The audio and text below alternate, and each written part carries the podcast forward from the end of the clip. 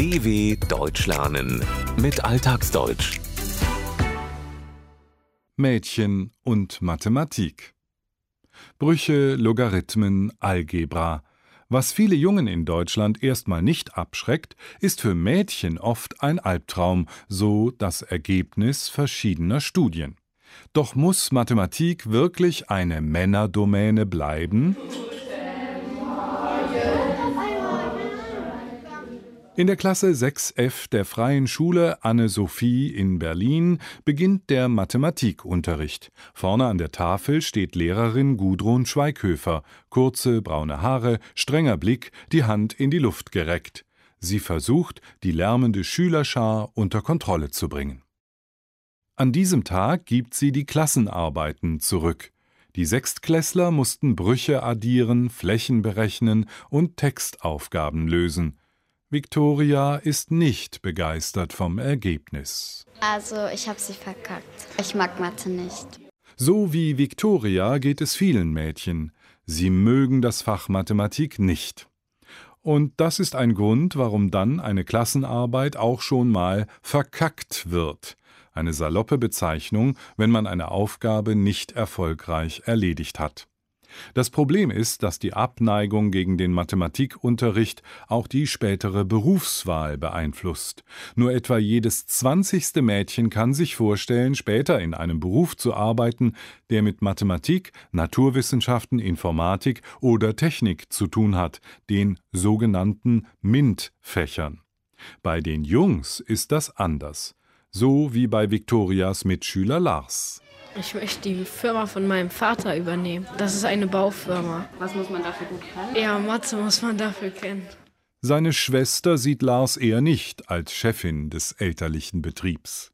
Ich denke nicht, weil das ist nichts für sie so. Sie möchte eher Tierärztin oder irgendwas anderes werden. Die Ergebnisse der PISA-Studien für Naturwissenschaften zeigten, dass Mädchen ihren männlichen Mitschülern im logischen, mathematischen Denken eigentlich in nichts nachstehen.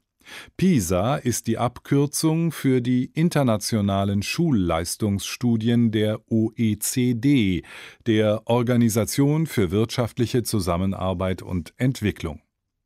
Die Studien zeigten aber auch, dass Mädchen offenbar eine Abneigung gegen Mathematik und Naturwissenschaften haben. Woran liegt das? Forscher um Victor Levy von der britischen Universität Warwick machten Tests, um das herauszufinden.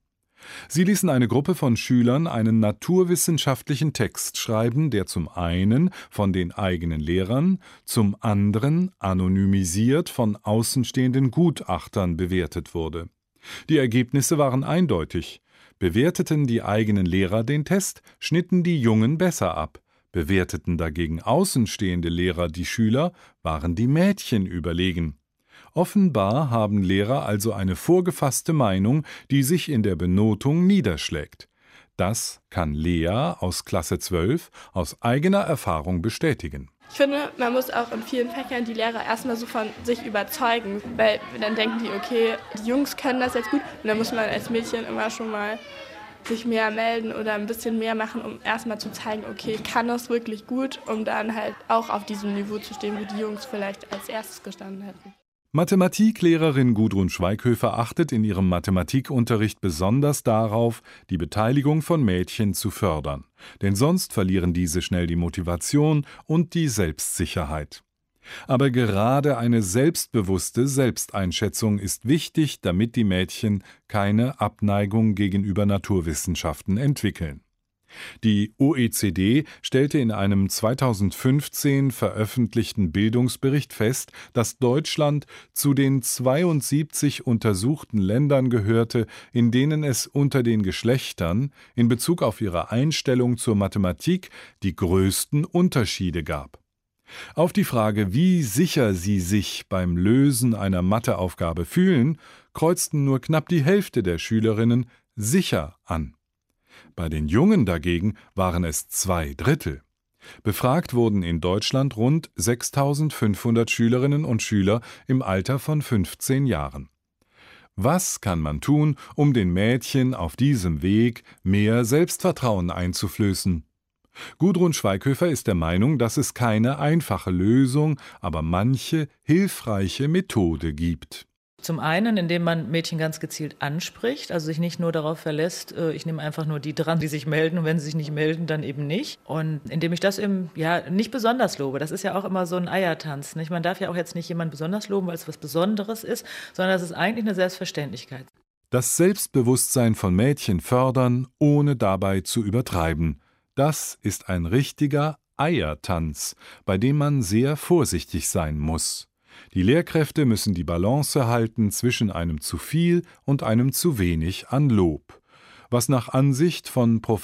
Dr. Andrea Blunk ebenso wichtig ist, das Image der Mathematik insgesamt zu verbessern.